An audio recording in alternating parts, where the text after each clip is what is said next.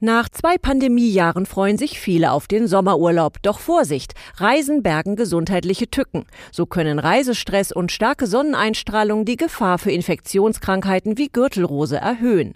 Mehr als 95 Prozent der über 60-Jährigen tragen nach einer Windpockenerkrankung das Varicella-Zoster-Virus in sich. Durch ein zu viel an Sonne in Verbindung mit einem altersbedingt bereits geschwächten Immunsystem kann das Virus als Gürtelrose reaktiviert werden. Die Folge? Hautausschlag, häufig verbunden verbunden mit teils starken Nervenschmerzen.